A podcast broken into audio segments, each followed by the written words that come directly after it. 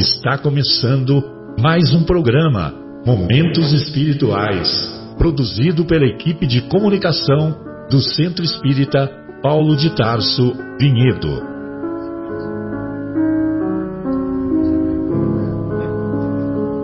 Se guardas contigo o estigma do sofrimento, indagando pela solução dos velhos problemas do ser e da dor, se percebes a nuvem que prenuncia a tormenta e o vórtice traiçoeiro das ondas em que navegas, vem conosco. Estudemos a rota de nossa multimilenar romagem no tempo, para sentirmos o calor da flama de nosso próprio espírito a palpitar, imorredouro na eternidade, e acendendo o lume da esperança, perseveremos juntos em exaltação de alegria que Deus, o Pai de infinita bondade, nos traçou a divina destinação para além das estrelas. Boa noite a todos. Estamos começando mais um programa Momentos Espirituais. Programa esse produzido pela equipe de comunicação do Centro Espírita Paulo de Tarso, aqui da cidade de Vinhedo, estado de São Paulo. Hoje, com a ausência do nosso querido Marcelo, um abraço, Marcelo, e fará uma falta muito grande, né, companheiros? Sem dúvida. Mas vamos aí, vamos conduzir o programa da melhor forma possível. Um grande abraço a todos. Bom, Hoje, como sempre fazemos no Centro, Paulo, no Centro Espírita Paulo de Tarso, nós trabalhamos com, fazemos o programa com o tema da semana, que esta semana é os, são os muitos os chamados, poucos os escolhidos. Capítulo 18. É o capítulo 18, muitos os chamados, poucos os escolhidos.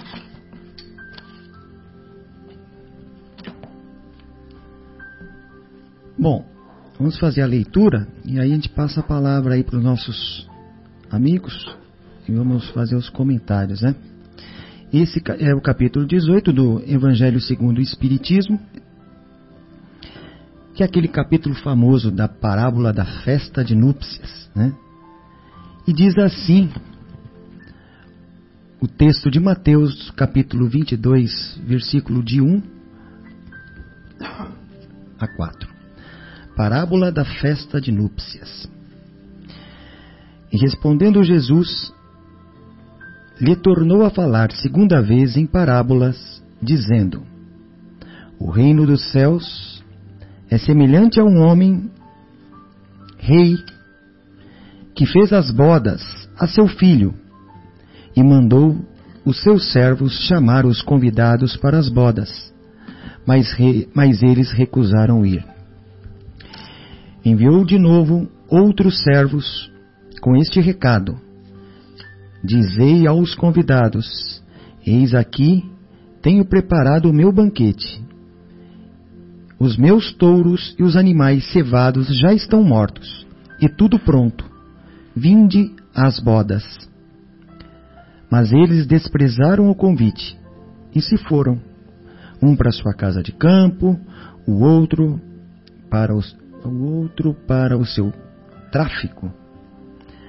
Outros, porém, lançaram mãos, mão dos servos que lhe enviara, e depois que os haverem ultrajado, os mataram. Mas o rei, tendo ouvido isso, se irou e tendo feito marchar seus exércitos, acabou com aqueles homicidas e pôs fogo à sua cidade. Então disse aos servos: As bodas com efeito estão aparelhadas, mas os que foram convidados não foram dignos de, de se acharem no banquete. E depois, às saídas das ruas, e a quanto achardes, convidai-os para as para as bodas. E tendo saído os seus servos pelas ruas, congregaram todos os que acharam, maus e bons, e ficou cheia de convidados a sala do banquete de, bordas, de bodas. Depois entrou, depois entrou depois o rei para ver o que estavam à mesa e viu ali um homem que não estava vestido com a veste nupcial. E disse-lhe: Amigo, como entraste aqui? Não tendo vestido nupcial? Mas ele emudeceu. Então disse o rei aos seus ministros: Atai-o de pé e mãos e lançai-o nas trevas exteriores. Aí haverá choro e ranger de dentes, porque são muitos os chamados e pouco os escolhidos. Mateus capítulo 22, é, é, capítulo 22, versículos de 1 a 4. Oi? Ah, tá. É, aqui é de 1 a 14, desculpe. Aqui estava no. O... Bom, para quem lê, né, de imediato assim, sem poder pensar que quem disse essas parábolas foi o Mestre Jesus, tão bem escrito aqui por Mateus, estranharíamos, né? Uma, uma coisa parece ser meio, meio sem nexo, né?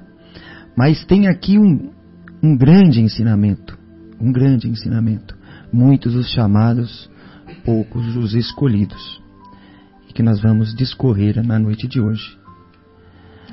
Bom, amigos, ah, bom, como o Marcelo também né, sempre inicia no programa, hoje estamos com a presença do Guilherme na mesa, né, o Leandro, o João e o Afonso. Então estamos aqui reunidos, e o Marcos, os que vos fala. Vamos aí debater. Afonso, algumas palavras, João, Leandro, Guilherme, vamos lá. É, boa noite a todos. Nesse capítulo 18, na parábola do festim de núpcias, há todo um conjunto de interpretações que são bastante interessantes de nós discutirmos nessa noite. É, temos o, o retirado do Evangelho de Jesus através do evangelista Mateus, esse festim de núpcias é, na verdade, uma mensagem do Cristo de como se posiciona o alto, o Pai Celestial, com relação à sua preocupação com o nosso despertamento espiritual, com a condução dos, das nossas consciências na trilha evolutiva. E nós vamos ter nesse mesmo capítulo, na, no item 3 da Porta Estreita, uma, um texto retirado do evangelista Lucas, onde nós vamos ter novamente o Mestre Jesus nos falando aí a respeito da condução desta preocupação do Pai, de como nós precisamos e devemos nos portar perante o reino de Deus. Então, no capítulo 18, os Espíritos reuniram dois aspectos que são fundamentais para entendermos como o Pai nos posiciona, o que ele realiza, como ele nos convida. E como nós poderíamos entender melhor é, senão com um símbolo muito simples e usual desde a época do Cristo, como era típico da sua pedagogia, ele retirava das histórias contemporâneas o, o estímulo para nos conduzir ao entendimento. Nós que naquela época ainda tínhamos uma formação espiritual muito incipiente hoje ainda temos, imagine há dois mil anos atrás. Então, a festa de núpcias é para o pai, para a mãe, um momento especial da vida.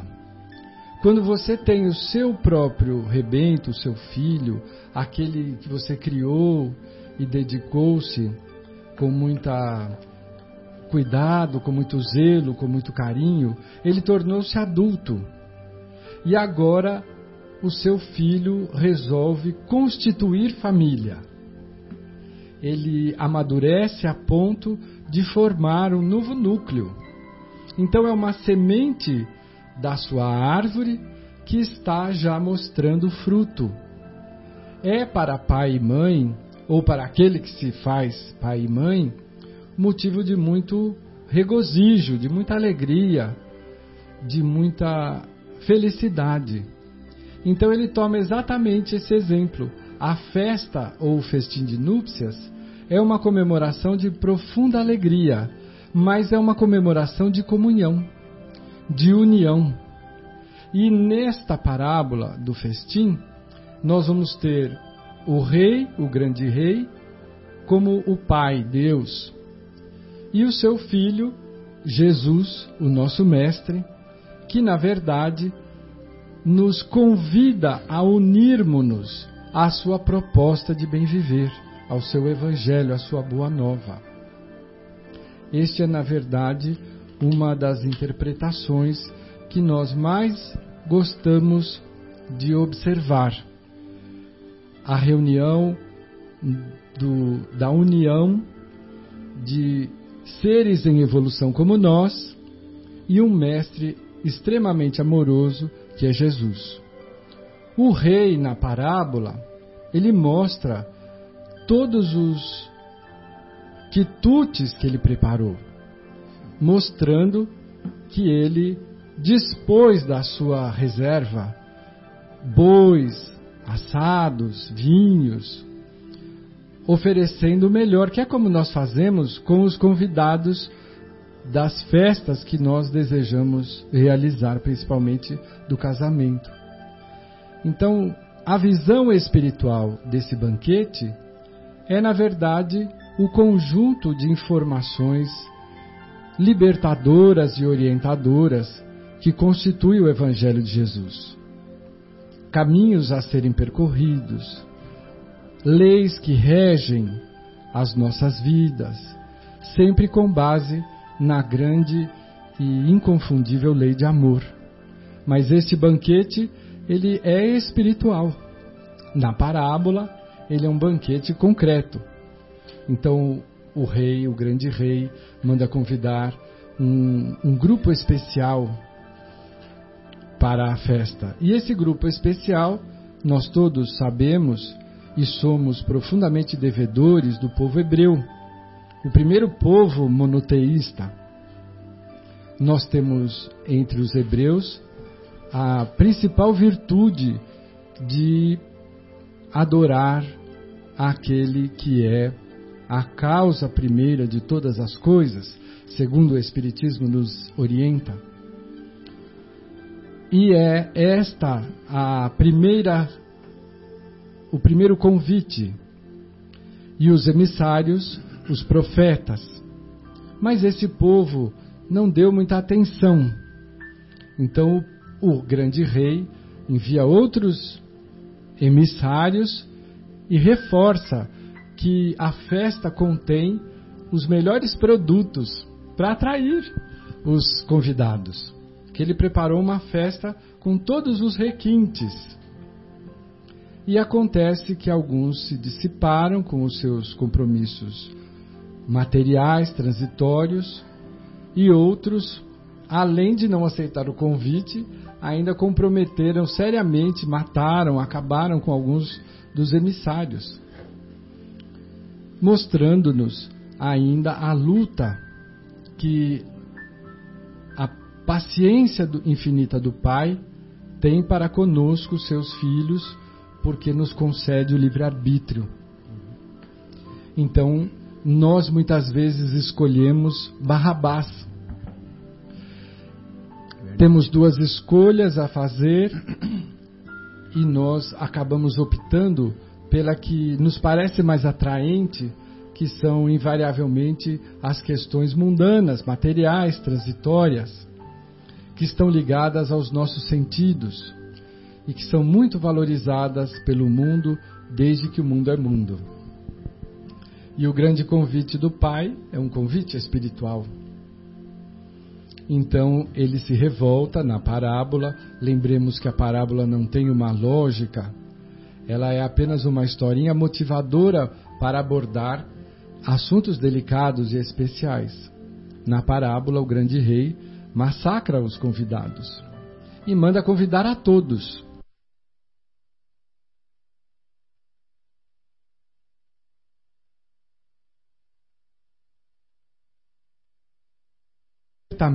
e elucidação não só dos hebreus que trouxeram os valores tão importantes do monoteísmo, mas todos os povos são convidados a participar do grande banquete espiritual do amor e do perdão. E nós vamos observar isso ao longo do tempo, muito depois de Jesus, que todos os povos deste planeta azul que nos acolhe já receberam, direto ou indiretamente, o convite para o entendimento da proposta de bem viver do Mestre Jesus contido no seu Evangelho. Uhum. Todos. E se nós imaginarmos que a proposta de Jesus iniciou-se lá na remota e distante é, Palestina, junto a um povo dominado pelo Império Romano, e que ela alastrou-se por todo o globo, nós vamos ver o tamanho do empenho da espiritualidade, o cuidado e o profundo amor do Pai para que todos tivessem a oportunidade de atender ao chamado de atender ao convite para o grande festim de bodas. Né? Uhum. E ele, no final, encerra a, a pequena parábola dizendo que aqueles que compareceram à festa de núpcias, mas que não estavam vestidos adequadamente, porque essa também era uma tradição à época, uhum. você participava da festa de núpcias utilizando, vestindo uma roupa especial própria um para os, os, o evento. E ele pergunta para o convidado: como é que você está aqui sem a veste? E o, o convidado não responde porque ele não tem argumento. Mais uma vez, nós temos a, a alegoria e a preocupação do Pai de nos despertar para a nossa parcialidade. Hoje, decorridos muitos séculos, milênios da vinda do Cristo, muitos de nós nos tornamos cristãos dos diversos segmentos. Nós, aqui reunidos, os espíritas cristãos, e nós frequentamos as nossas casas, assistimos às preleções, nos submetemos à fluidoterapia, mas não é suficiente.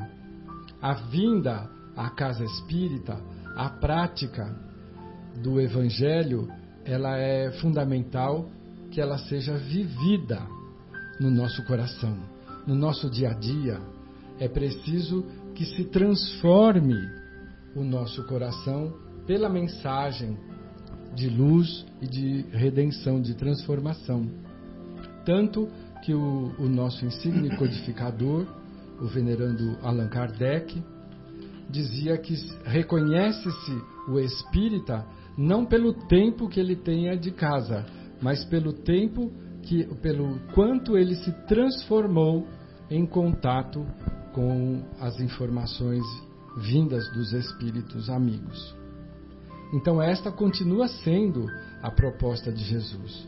Não basta você participar do festim na sua igreja de denominação, seja ela qual for.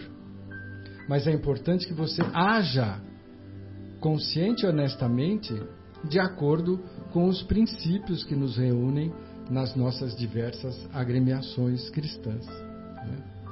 Então, no final, ele conclui dizendo que muitos são chamados, mas poucos os escolhidos, nos dando bem a entender que o convite é extensivo a todos, mas só nós, cada um de nós, será capaz de aceitar esse convite, transformando-se, vivendo dentro dos limites da sua real possibilidade, a nova forma de enxergar e de ver o mundo, ou se nós estaremos tentando servir a dois senhores, parecendo apenas e não sendo cristãos. Acho que eu falei muito, né? Falou muito e falou bonito. exatamente, né? Acho que essa lição realmente é belíssima e, olha, você elucidou muito bem. E isso porque você não está com as suas anotações. mas é, mas é, é isso mesmo, né, gente? A gente é, não basta apenas ser convidado para a festa do Senhor, né? temos que estar vestidos, que é essa, né, o Afonso, a transformação que você citou. A transformação é a vestimenta. Né? Sem vesti o traje, sem a transformação, é, nós não estaremos, não estaremos bem nesta festa de núpcias, que é um local alegre, que é um local até refere-se aqui no Evangelho, né? Que é um local especial. Então, naquela época, as núpcias eram festa, era uma alegria, era tudo de bom, né? E que é o reino dos céus. Não é mesmo, Leandro? Não, é bem lembrado, o, o Afonso colocou assim brilhantemente, foi, foi bem elucidativo. É uma coisa que a gente que ele comentou agora no final que me lembrou bastante, né, quando a gente fala da, da, da veste nupcial ou da túnica nupcial, como queiram, né? Até trazendo um pouquinho para nossa realidade, né? Hoje, quando nós vamos a um casamento ou somos convidados para sermos padrinhos ou paraninfos de formatura, não importa. É, normalmente, né, as mulheres usam um vestido especial, os homens vão de terno e gravata, né, vão com uma veste um pouco mais é, especial. E no caso da, das vestes nupciais ou da túnica nupcial, dependendo da versão do Evangelho, é isso mesmo que nós temos que lembrar, né? A túnica ou a veste nupcial, ela nada mais é do que como nós vamos observar os ensinamentos do Cristo, a palavra de Deus. Como que nós vamos colocar isso em prática, né? Porque não basta apenas sermos cristãos, sermos espíritas ou espírita cristãos, não importa.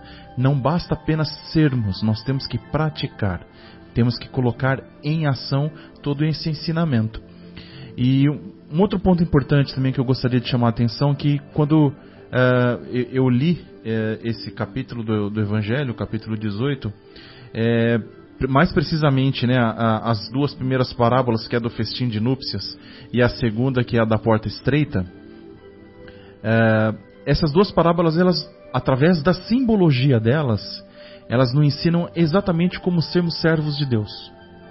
Através as duas cheias de simbologia, né? E mais precisamente da parábola do festim de núpcias, é, quando nós devemos lembrar que quando o rei ele pede aos seus servidores para sair às ruas e convidar a todos aqueles que encontrassem, pagãos, idólatras, homens bons, maus, criminosos, não criminosos, toda sorte de, de tipo de pessoa, de caráter de pessoa, é, ele no, Jesus nos ensinou duas coisas ali. A primeira é que estava sendo confirmada a promessa que Deus havia feito a Abraão lá atrás, dizendo que a descendência de Abraão se espalharia, se espalharia por todo o globo terrestre, por todo o orbe. Essa é a promessa número um. E a promessa número dois é que Jesus nos dá um ensinamento com a sutileza que só ele tinha, que àquela época os judeus eles acreditavam que o povo judeu deveria ser ou deveria ter supremacia em relação aos outros povos. E a partir do momento em que você convida todo tipo, toda sorte de tipo de pessoas, isso significa que cai por terra essa, essa crença que o povo judeu tinha naquela época. Então Jesus novamente, na sutileza, ele utilizando uh, da simbologia através das suas parábolas, ele claramente pôde nos mostrar, nos mostrar uh, tudo isso que agora que o Afonso acabou de colocar, mas que é uma maneira de nós observarmos os ensinamentos de Deus. Então, é, sem dúvida nenhuma, é uma parábola riquíssima que nos traz uma série de ensinamentos. Né? E eu estava pensando aqui também o seguinte: aquilo que a gente fala, enquanto a gente está aqui encarnado, né? Quer dizer, os nossos ouvintes nem todos são espíritas, né? Mas assim, a gente acredita aqui na encarna, reencarnação, né? Mas assim, enquanto a gente está aqui na carne, é, a gente pode pensar uma coisa, sentir uma coisa e tentar demonstrar outra, né? Isso é normalmente, quer dizer, digamos de passar, diga-se de passagem, né? É normalmente assim que a gente age, né? Muitas vezes durante, os, né, durante o dia. E essa questão da, da túnica, né, que era um ponto também que, eu, que me chamou a atenção, assim, que eu acho que é muito, me toca muito, isso aí é bem essa questão. Que, por exemplo, quando a gente passa para o lado, para outro lado, né, vamos dizer assim, quando apaga a luz aqui desse cenário, a gente vai para outro cenário, lá não tem esse negócio. O que a gente pensou, sentiu, já está é a nossa túnica. A nossa túnica é o nosso sentimento, é o que a gente traz de é, da nossa bagagem espiritual. Quanto tempo a gente cultivou a caridade no nosso coração? Quantas, é, quantas vezes a gente conseguiu barrar? Né? Quanto, com quanta vontade a gente trabalhou para barrar aquele dragão que a gente tem dentro de nós, né? dos nossos vícios do passado, né? das nossas atitudes e tal. Então, assim, e, e isso, conforme a gente vai trabalhando, é, é, é, sentindo, pensando, agindo dessa forma, muitas vezes de formas distintas ao que o Cristo pregou, né? E isso vai ser traduzido na nossa túnica, né? E esse e essa festa, né, esse festim de núpcias, que é o reino de Deus, né, que é essa essa essa entrada nos céus, né? isso vai assim, vai ser é, é, é, aí que a gente vai ser, né, confrontado lá pelo rei, né, que vai nos dizer se a gente vai poder ficar ali na festa ou não. Então, e aí como o Afonso comentou, né, que até o, o convidado que estava lá sem a, o traje de núpcias, ele ficou mudo porque ele não tinha argumento. Ele efetivamente não estava devidamente trajado, né, para é, permanecer no ambiente, né? Então é assim. É, é, essa reflexão que a gente precisa aproveitar esse momento, né? Jesus falava em, contava historinhas, que é ótimo, desde criança é assim, né? Esse chapéuzinho vermelho, aquelas coisas que a gente conta para as crianças, passando é, lições. E Jesus nos passava lições, né? Através de historinhas, contava historinhas para a gente entender. E aí a gente precisa entender que é essa roupagem que a gente precisa mudar. Né? A gente vem aqui né, para a gente mudar os nossos pensamentos, mudar os nossos sentimentos, mudar as nossas atitudes, né? e a gente se, se entregar, né? porque assim, a gente, muitas, nós somos convidados muitas vezes, diariamente, diariamente, diariamente né? Quantas mensagens bonitas a gente recebe pelo celular, né? WhatsApp, essas coisas todas aí. Então, assim, coisas bonitas, mas o que, que a gente cumpre mesmo? Né? Então, assim, é, estava até comentando outro dia, é, é, tenho andado refletindo um monte de. fica pedindo assim a espiritualidade assim que que me envia, fala caramba, como é que eu faço para gente ganhar, para eu ganhar mais, né? Para ser mais eficiente aqui, né? Aproveitar essa minha encarnação, né? Porque eu, eu queria, vamos dizer, tentar fazer o máximo possível para a hora que chegar do outro lado lá, a hora que o chefe me chamar para conversar lá, eu não ficar passando um carão muito grande, né? Fala, João, pois é, não ficar mudo, né? Ficar sem argumento. Fala, João, você teve lá quantas vezes você foi no Evangelho? Quantos centros espíritas? Quantos livros você leu? Quantas vezes você leu Paulo Estevam? Não adiantou nada, você continuou, voltou grosso do mesmo jeito, né? Então, assim, eu fiquei assim refletindo bastante, de uma forma bem honesta, assim, clara com os espíritos andando, né? Pegando, pego o cachorro, vou andar lá com ele. Meu coitado do cachorro já está até gasto, tá também, já gastou a pata de tanto que anda. E aí, aí me veio assim, que é para ler diariamente André Luiz, né? Os livros de André Luiz, aquelas pequenas mensagens, né? esse aqui que a gente até tem umas coisas bonitas para ler aqui hoje do Vivendo o Evangelho, né? Que trata do o Evangelho, né? Vamos dizer, cada um dos capítulos. O sinal verde, né? Respostas da vida. Tem tanta agenda cristã, tem tantos livros assim de pequenas mensagens que a gente pode ir lendo diariamente, uma pequenina, e assim serve de inspiração. Gente, não é para a gente virar anjo de uma vez para outra, tirar o nosso, a nossa túnica lá cheia de graxa, cheia de. para não falar outras coisas, botar uma, uma, uma túnica angelical. Não, mas a gente vai devagarzinho, vamos limpando, tirando.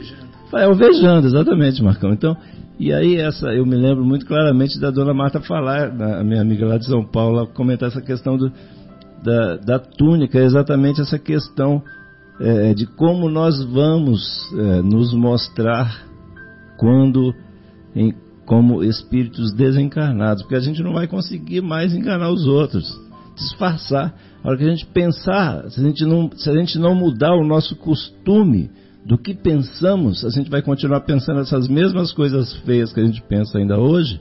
No mundo espiritual, todo mundo vai estar vendo o que a gente está pensando. Olha que vergonha. Né? E os nossos, nossos superiores, vamos dizer assim, né? os nossos benfeitores espirituais, tudo vendo essas coisas feias que a gente pensa, que a gente sente, que a gente faz. Né? Então, assim, a gente precisa mudar esse, esses hábitos. Né? É uma questão, é para o nosso bem, simplesmente o nosso bem. E depende de quem mesmo? Só da gente. Né? Então, é, é, isso que eu, eu queria assim, puxar, porque assim, por quê? Porque na, nas reuniões que tem, nas reuniões, só para complementar, o, o, Leandro quer fazer um comentário aqui, mas assim, na, nas reuniões que tem às quintas-feiras, né, de atendimento dos espíritos e tal, muitos dos nossos irmãos que são atendidos, que chegam lá para ser, serem atendidos, eles ficam com vergonha, porque estão. Né, eu não vejo nada, ainda bem que eu não vejo, que eu, eu peço mesmo que eu não quero ver, não, nada, não me mostra não que eu não quero ver. Mas assim, é, eles, eles chegam muito, eles chegam muito, assim, envergonhados mesmo. Eles chegam fragilizados. Né? Fragilizados né? e envergonhados porque a aparência, essa túnica efetiva, a aparência deles é muito ruim. Né? Eles se envergonham. E aí, porque inclusive estão próximos ali, os trabalhadores, né? os, os mentores espirituais, estão lá todos de branco, estão assim, luminosos. É uma outra, é um outro mundo, né, para eles. Mas assim, após o atendimento já se, é, vamos dizer, se entendem da situação e começam a trabalhar para melhorar a questão da túnica. Então, já que a gente está aqui, tem a oportunidade de refletir a respeito disso. E precisa, ou faz isso, ou vai passar vergonha, ou vai, vai sofrer. Passar vergonha é uma forma de dizer, estou brincando aqui, mas assim, ou a gente vai só porque eu gosto de brincar com as minhas desgraças, né? Então assim, eu, eu preciso rir dela para elas não acharem que são maiores do que eu. Então assim, e aí é assim que a gente precisa fazer isso para a gente se limpar, se iluminar, se despojar dessa, e a decisão é nossa.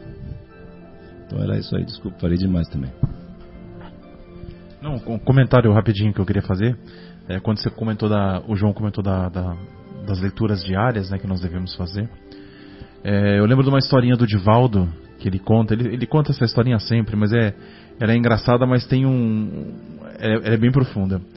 É, ele comenta, né, que no, no início da caminhada dele, né, do, do trabalho assistencial que ele faz na mansão do Caminho, é, um, uma certa vez a veneranda Joana de Ângeles é, apareceu para ele, se materializou para ele, né, como sempre o faz. E Disse a ele: Divaldo, meu filho, leia o livro dos Espíritos. E ele falou: Mas, veneranda, eu já li inúmeras vezes, dezenas de vezes o livro dos Espíritos. Ela falou: Não, leia o livro dos Espíritos diariamente. E foi lá o Divaldo leu o livro dos Espíritos de novo. Aí ele terminou, ele falou: Oba, acabei. Chegou, veneranda, terminei de ler o livro dos Espíritos. Ela falou para ele, Divaldo, leia de novo. Então é a leitura diária, né? E aí Edivaldo ele discorre, ele fala, uh, a cada vez que ele lia, a cada pergunta que ele lia, a cada questão que ele lia, ele tinha uma interpretação diferente a cada vez que ele ia lendo. E cada, e cada interpretação diferente que ele tinha trazia para ele um conhecimento adicional, um aprendizado adicional.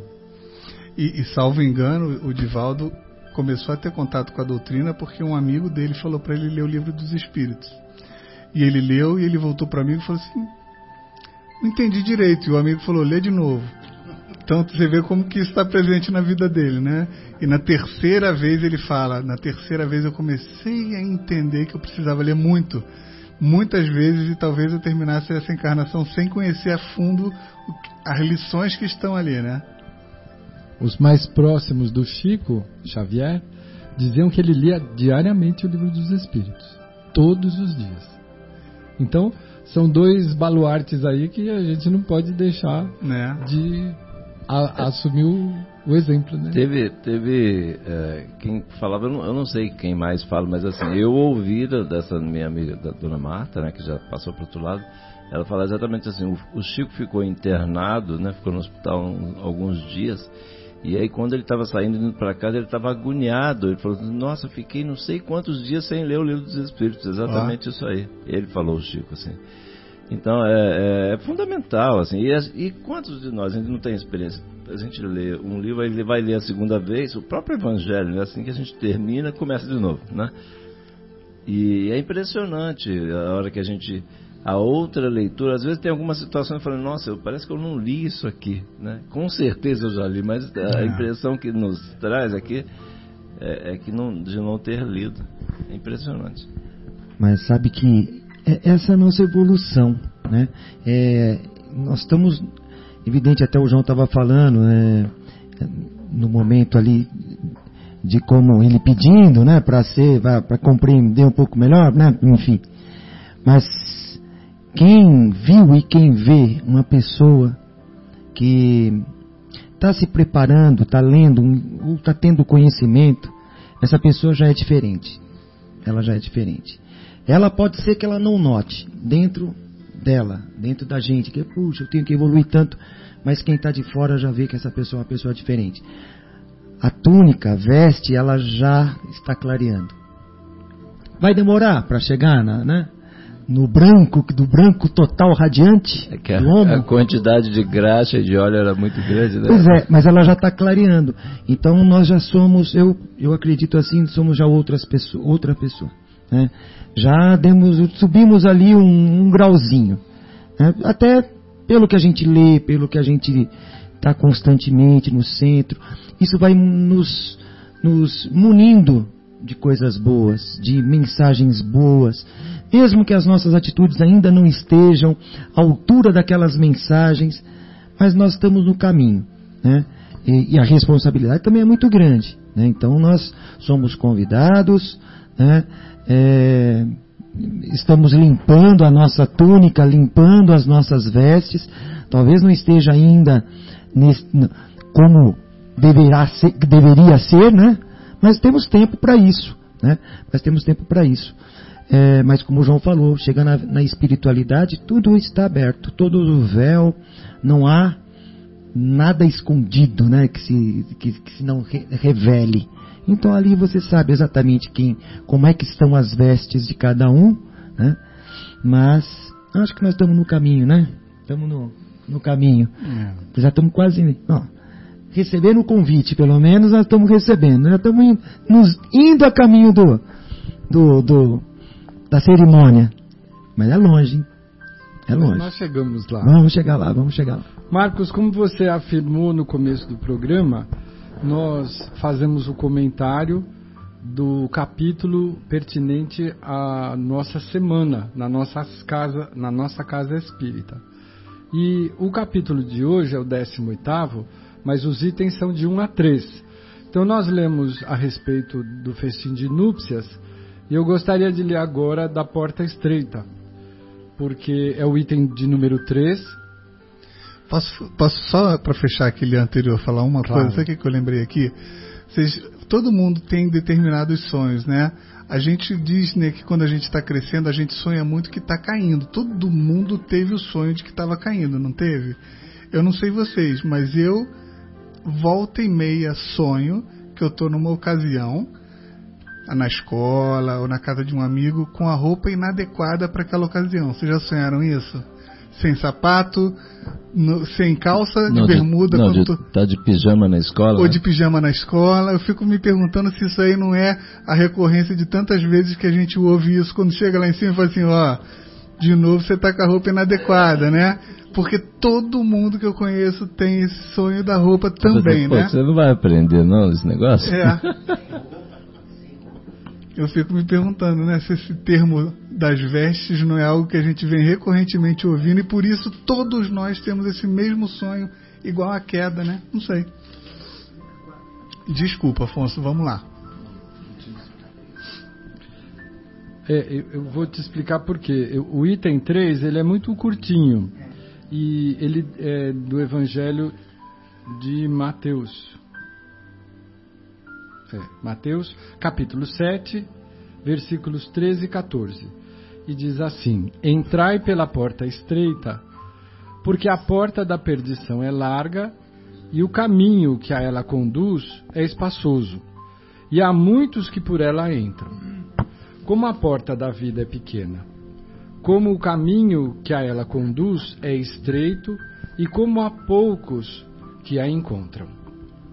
É, esse, esse trecho, ele, embora seja muito pequeno no tamanho, na quantidade de palavras, ele, como eu disse anteriormente, ele nos fala de como nós precisamos agir é, com relação ao, ao grande convite do, do, que nós recebemos no festim de núpcias.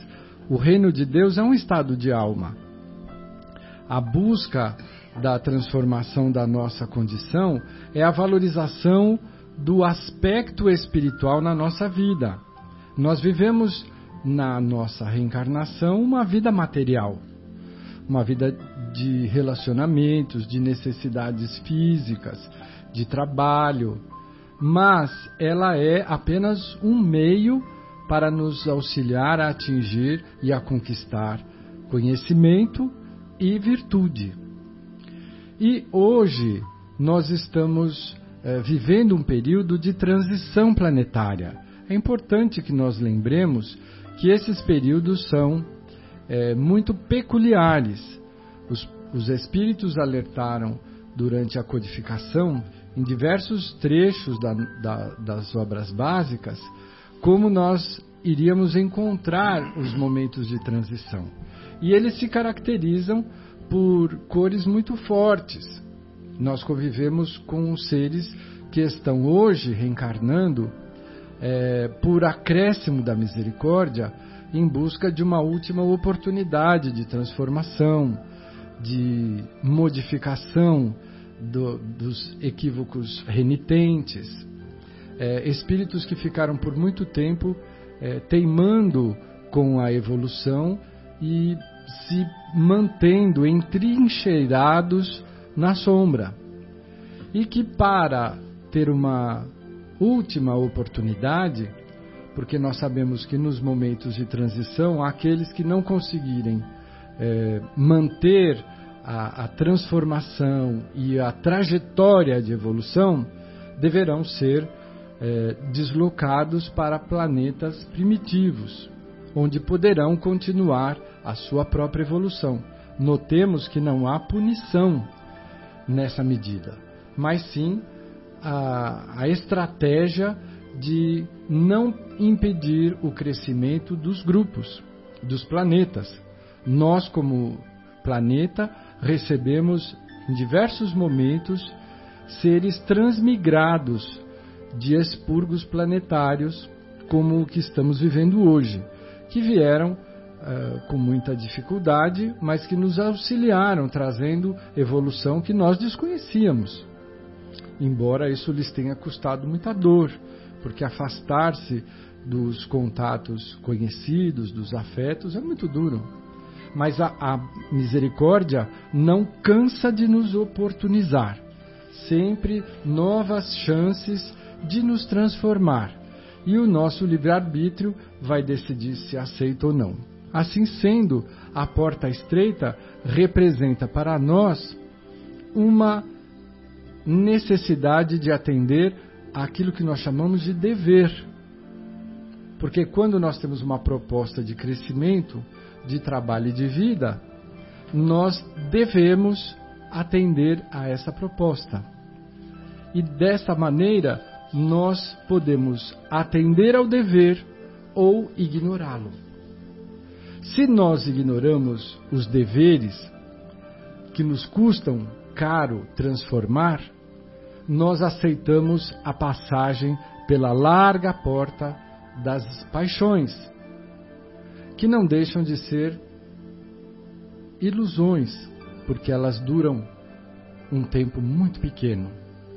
E muitas delas nos custam um momento evolutivo muito longo, em dor, em sacrifício. Aliás, era isso que se referia no festim de núpcias, o rei quando diz: Tirai-o, atai-lhe de pés e mãos e lançai-o às trevas exteriores, onde haverá dor, pranto e ranger de dentes.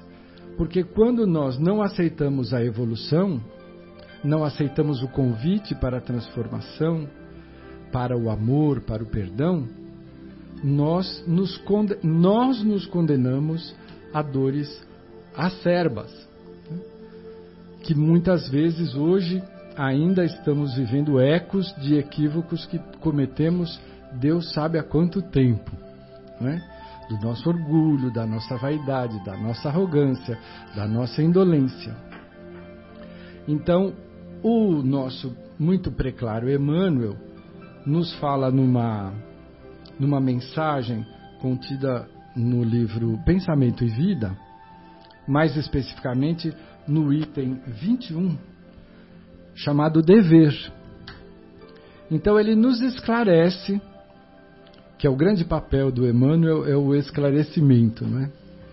É, ele nos esclarece que as nossas atitudes perante os convites de Jesus para aprendermos a nos transformar, a sermos úteis ao nosso próximo, a fazer ao outro o que gostaríamos que fizessem para conosco, a sermos o mundo melhor que desejamos, perante esse convite, nós temos deveres de modificação, de alteração de conduta, de atitude. E nem sempre nós conseguimos atingir o melhor. Então, às vezes, a nossa imprudência, a nossa intolerância, a nossa agressividade, a nossa negligência causa problemas. Esses problemas podem atingir-nos ou podem atingir a outros, porque estamos vinculados aos grupos, às profissões, às instituições, e onde estivermos, dependendo do equívoco que cometermos, nós podemos estender os comprometimentos além. E aí, interessante, o Emmanuel nos diz que muitas vezes esses equívocos nos cobram é, dever regeneração. Ele usa uma palavra conjugada. Ele disse: então, quando você é, equivoca, e aí é, é uma, uma conclusão, não, uma parte meu, quando você equivoca no atacado, você adquire o dever regeneração. E no dever regeneração são aquelas dificuldades que aparecem no nosso caminho, como um chefe difícil, um companheiro intolerante, um filho problema, uma esposa adoentada, problemas que surgem na nossa vida não como castigo, porque ainda temos essa dificuldade em achar que estamos sendo castigados. Ainda tem esse paradigma aí, né? Ainda tem mas como uma consequência dos nossos atos. Então, pela lei de ação e de reação, nós somos convidados a exercitar o dever regeneração. Então, conviver com uma companheira ou um companheiro difícil exige de nós o dobro de empenho, de tolerância, de paciência, de ação o que faz com que nós nos exijamos, porque ninguém nos obriga, nos exijamos uma conduta cada vez mais cristã. E também né, é, é uma oportunidade para a nossa, para nossa melhoria, né, para nossa evolução, para o nosso burilamento. Né, quando nós temos esses professores que aparecem em nossa vida para que nós possamos em alguns casos, espiar ou regenerar. Né? São oportunidades que nós temos. Exatamente. Eu costumo chamar, Leandro, de personal trainer. Porque hoje todo mundo busca a, a atividade física. É, o que eu acho muito saudável, porque nós desprezamos o corpo por muito tempo. É, salvo excessos, e, nós não vamos nos concentrar nos excessos, a atividade física é uma necessidade para todo reencarnado que estiver em condições. Então, o, o, o suprassumo é você ter um personal, não é? Uma pessoa que dê atenção só para você, que conheça o seu caso e que te dê as atividades na medida da sua real necessidade. Esse é um personal. Uhum. E nós temos personagens trainers nos cônjuges difíceis, uhum. nos irmãos complicados, nos filhos problema, na saúde, ou na falta dela, na falta de sucesso profissional, nas relações profissionais superiores ou subalternas. Onde quer que nós estejamos vivendo um problema, lembremos-nos que se mantivermos uma atitude positiva, nós iremos tirar dessa situação o melhor para a nossa consciência. A nossa consciência é o que vaga de reencarnação em reencarnação em busca de luz, de iluminação. Então, os nossos personagens trainers, eles sabem exatamente aonde nos atingir. Às vezes, nós temos dificuldades com as pessoas tão profundas que o simples tom da voz da pessoa nos faz desequilibrar. A presença já dispara fisiologicamente uma reação. A gente dispara fica com a mão, o coração. Né? mão gelada ou dispara o coração. Quando as pessoas têm cabelo, cai o cabelo, não é o meu caso nem o do João. Mas as pessoas que têm vão ter até um problema de cabelo. Mas nós precisamos saber que estas são, na visão do nosso querido Emmanuel, são os convites para o dever regeneração que vai nos colocar num programa apertado para conquistarmos a saúde espiritual. Muito bom, muito bom, Afonso. Eu, eu queria aproveitar aqui, antes da gente encerrar essa nossa primeira hora, comentar. Até encaminhei agora mesmo no, no grupo aqui do, de WhatsApp, né? Tudo tem, tem grupo de WhatsApp para todo lado. Inclusive tem uma palestra que eu recomendo é, do Rossandro Klinger e o título é O Ibope do Mal e a Não Divulgação do Bem. Né?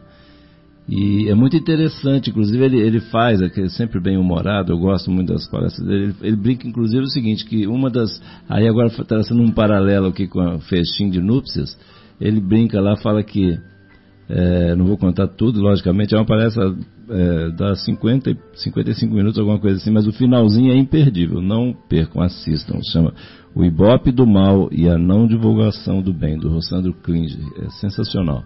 Hum, então, e ele comenta assim o seguinte, que uma das coisas que vai ser avaliada lá na nossa, é, vamos dizer, permissão de entrada ou não, é que a espiritualidade vai projetar o que que passava nos nossos grupos de WhatsApp.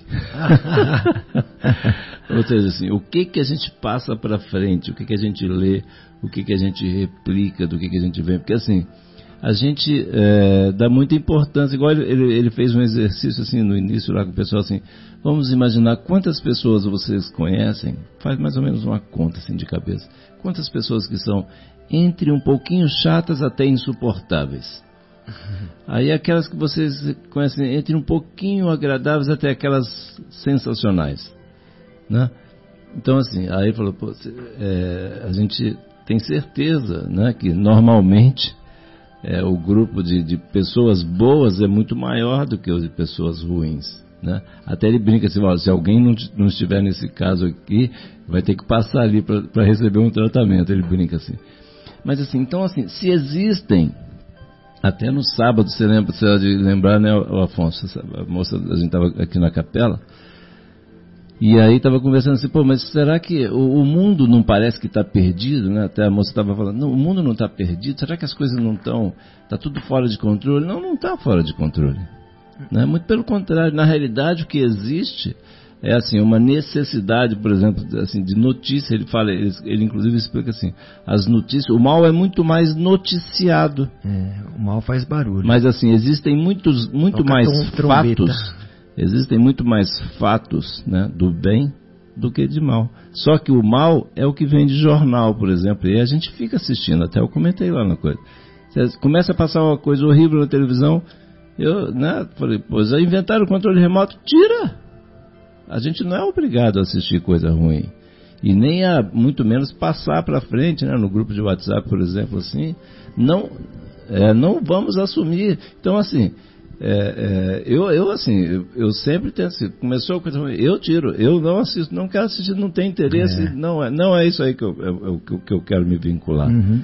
Então, assim, se a gente não faz isso, é um compromisso, a gente tem que ter é, é, esse entendimento. É um compromisso que a gente está assumindo, porque, inclusive, eu vou assistir de novo lá o Rossano, inclusive, explicando lá, acho que no, no, no Livro dos Espíritos, ou no Evangelho, não tenho certeza agora, e ele explicando exatamente onde, é, no, no- Livro dos Espíritos, o Kardec fazendo as perguntas e as respostas dos Espíritos a respeito disso aí.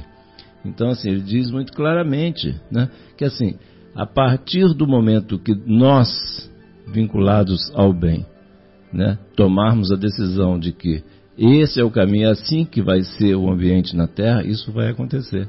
Porque a- a- nós somos em maioria, Sim. né? Nós somos em maioria, só que o mal, ele, é, eu esqueci o termo, mas ele, ele é abusado. É, ele faz barulho. Né? O mal é abusado e vai, faz uma coisa, e aí aparece, né? Tem aquela historinha que eu já contei aqui, que, né, que a nossa querida sempre, Dona Marta, Dona Marta, dá licença aí, eu falo da senhora.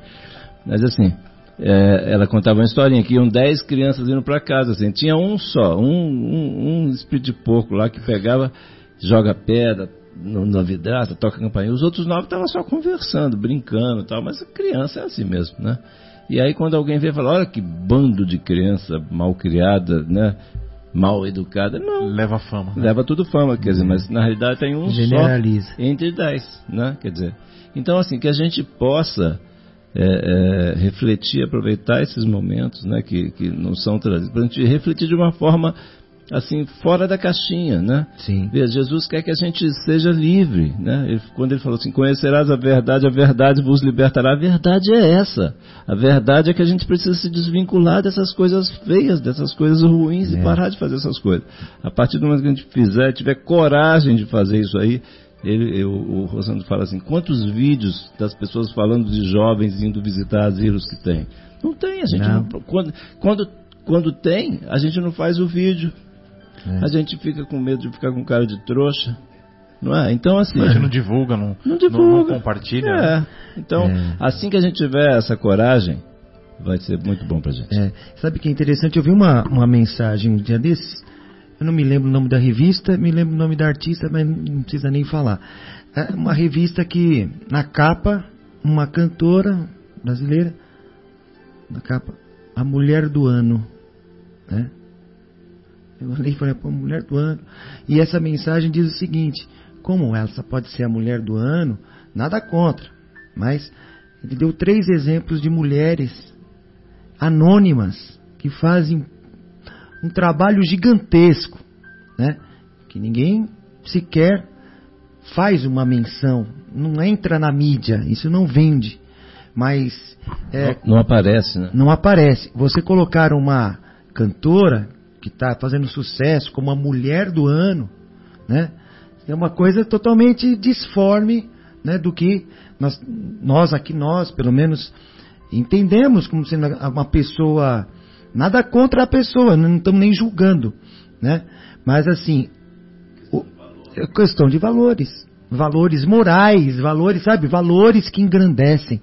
Essas três outras mulheres citadas, uma é cientista que, que criou, inventou um, um, um remédio, uma forma de que vai beneficiar milhares e milhares de pessoas.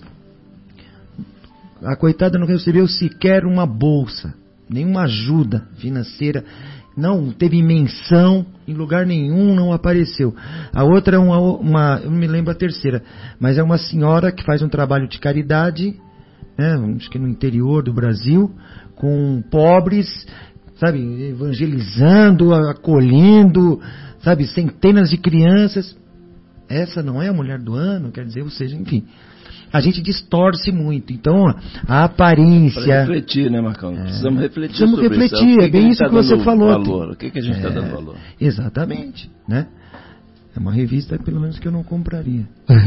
Mas eu acho que foi muito bom o seu exemplo para nós deixarmos, finalizando aqui o nosso intervalo, nosso primeiro bloco, que o que se deve fazer é atender à consciência. É isso aí. Porque se você quiser o reconhecimento do mundo, você pode até tê-lo. Mas ele não tem uma valia muito grande. Porque as coisas mudam rapidamente, que não são consistentes. São como fogos de artifício. São lindos, mas duram poucos segundos. Uhum. Então façamos para atender aquilo que a nossa consciência nos pede. Tenho certeza que esses três exemplos anônimos foram de pessoas que atenderam a própria consciência. Isso mesmo. Bom, amigos, vamos então fazer o nosso intervalo, Guilherme, aí para depois a gente entrar na segunda parte do livro O Nosso Lar. Alguma música em especial? Mais Opa, só um minutinho. A pedido do nosso amigo Leandro, vamos ouvir Mais Sweet Lord de George Harrison.